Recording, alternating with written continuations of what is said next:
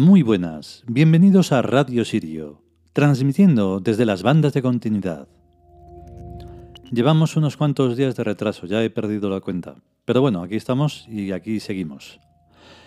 Siempre es lo mismo, si podemos y sobre todo si queremos, pero sigue siendo de momento el que no podemos porque no se puede hacer todo a la vez. Hoy toca un arquetipo muy interesante y también muy importante, como siempre. Quiero darles la importancia que tienen a todos porque es así. Vamos con el capítulo sin más dilación.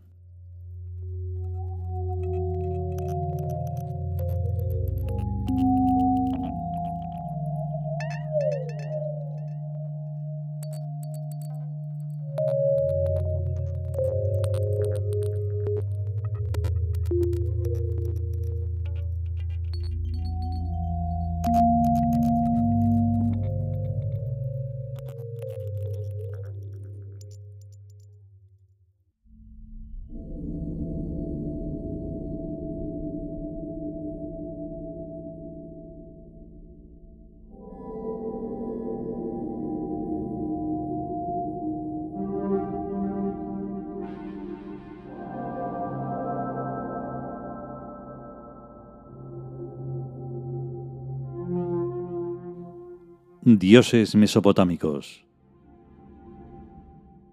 Sin. Texto. Dios lunar de la religión sumeria, conocido como Nanna o Nannar, su nombre Sin es Acadio. Está representado con una luna en creciente. Es un dios muy querido y adorado. Su aspecto bondadoso es el de un anciano con barba negra y unos destellos de lapislázuli, y se le rindió culto en muchos templos desde Siria a Babilonia. En su divina corona está representado el templo de Exnugal, que está ubicado en la antigua ciudad de Ur. Enlil es el padre de Sin, y su número mágico es el 30. Junto con Shamas e Istar forman la tríada semita celestial en cuyo panteón mesopotámico figuran desde los tiempos del imperio acadio. Comentario. La sucesión de los imperios en Mesopotamia es la siguiente. Sumerio, Acadio, Babilónico y Asirio. Los imperios egipcio y persa son exteriores, aunque también se adueñaron de Mesopotamia durante siglos. Desde los tiempos de Sumeria a los de Asia hay una mezcla o batiburrillo de dioses y diosas que van cambiando de nombre pero que realizan las mismas funciones. La luna unas veces era de un dios y otras veces era de una diosa. Pero es que los dioses y las diosas se diferencian solo en sus estatuas y vienen a ser exactamente iguales en sus espíritus. Yo todavía no tengo muy claro cómo son las diosas, porque me las imagino macizas, como las estatuas, aunque bastante más flexibles que los dioses, y de apariencia más delicada y suave y más curvilíneas, pero tan duras y tan poderosas como los machos divinos, ya que todos los espíritus son machos o supermachos o lo que sean, tengan las estatuas que tengan. Yo no creo en el yin yang de los chinos ni el taoísmo, y me parece que la personalidad divina completa es a la vez heroica o masculina y armónica o femenina y nada de que la divinidad y sus deidades tengan dos sexos.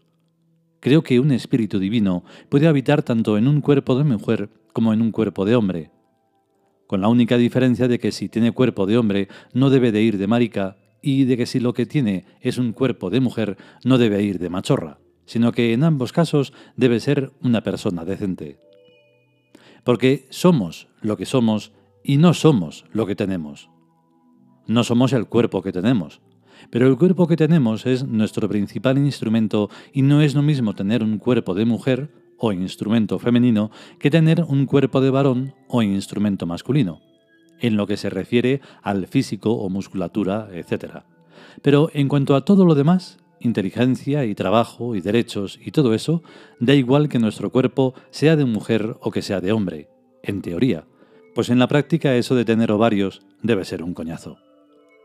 Lo que quiero decir es que debemos desexualizarnos y ser personas, que significa en griego máscaras del espíritu, y que lo que hagan los espíritus con sus cuerpos es cosa de cada cual, siempre y cuando se cuide mucho la salud mental y física del instrumento o cuerpo.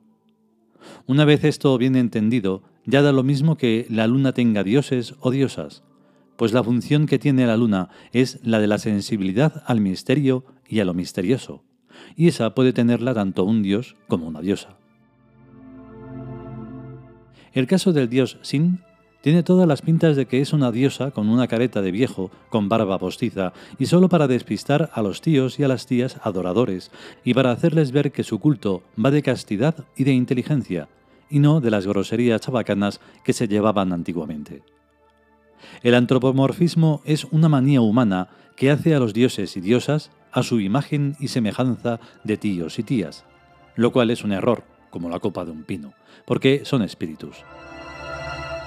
A veces pienso que las diosas son dioses gays y travestis en apariencia, para engatusar a los tíos y para tranquilizar a las tías, pero que las diosas son dioses que van a lo suyo. La divinidad tiene objetivos. Cuáles sean tales objetivos no lo sabemos porque para saberlo tendríamos que tener miles de millones de años, prácticamente la eternidad, como ellos tienen. En la eternidad se pueden hacer este universo y este planeta como una fase transitoria para conseguir objetivos más importantes que esta chapuza del universo de ahora y que este asqueroso planeta. Si a mí, que soy un novato, me parecen un universo chapucero y un planeta asqueroso, ni me imagino lo que me parecería si ya fuera un experto con experiencia. Cuando miro la cara del dios Amón, le digo, para ti yo debo ser un chavalillo, porque tú tienes muchos miles de años y yo no tengo ni un siglo. Y el dios Amón me mira escrutadoramente y me sonríe con una leve sonrisa. Acabo de mirar al dios Sin en la página de los siete soles, www.sietesoles.com. Siete soles con siete de, número. Y tan viejo no es, unos 40 años. Claro que también pueden ser unos 40 millones de años, pues los dioses se conservan eternamente jóvenes, físicamente, pero con la sabiduría de gente que van para eternos. La eternidad no es anterior, sino posterior. Esto es física. El Big Bang es solamente un cuento judío, que se inventaron el siglo pasado con arreglo a su Biblia de pega. En realidad, eso que llaman el Big Bang, o Gran Pun, es el reflejo en la bola hueca en el tiempo de Tebas Birk, en el extremo futuro. Todo el pasado es la proyección de lo que en el extremo futuro es la realidad.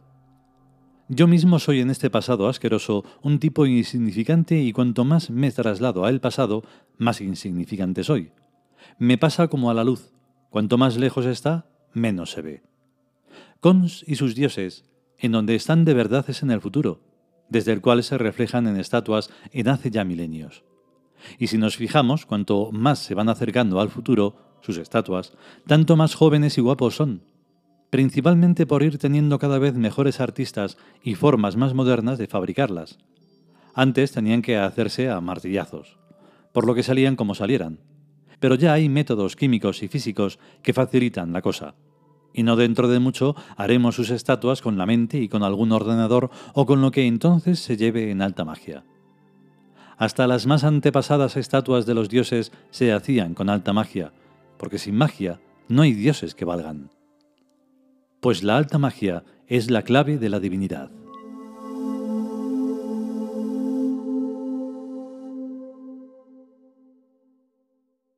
Y hasta aquí el capítulo dedicado a Sin. Un dios muy curioso que, de verdad, como decimos en, la, en el capítulo, si tenéis oportunidad de verlo en la página, entrar y verlo porque es una maravilla. Y nada más por hoy, no hay ni tiempo de comentar nada. Si podemos y sobre todo si queremos, volveremos con un nuevo episodio. Que estéis bien. Chao.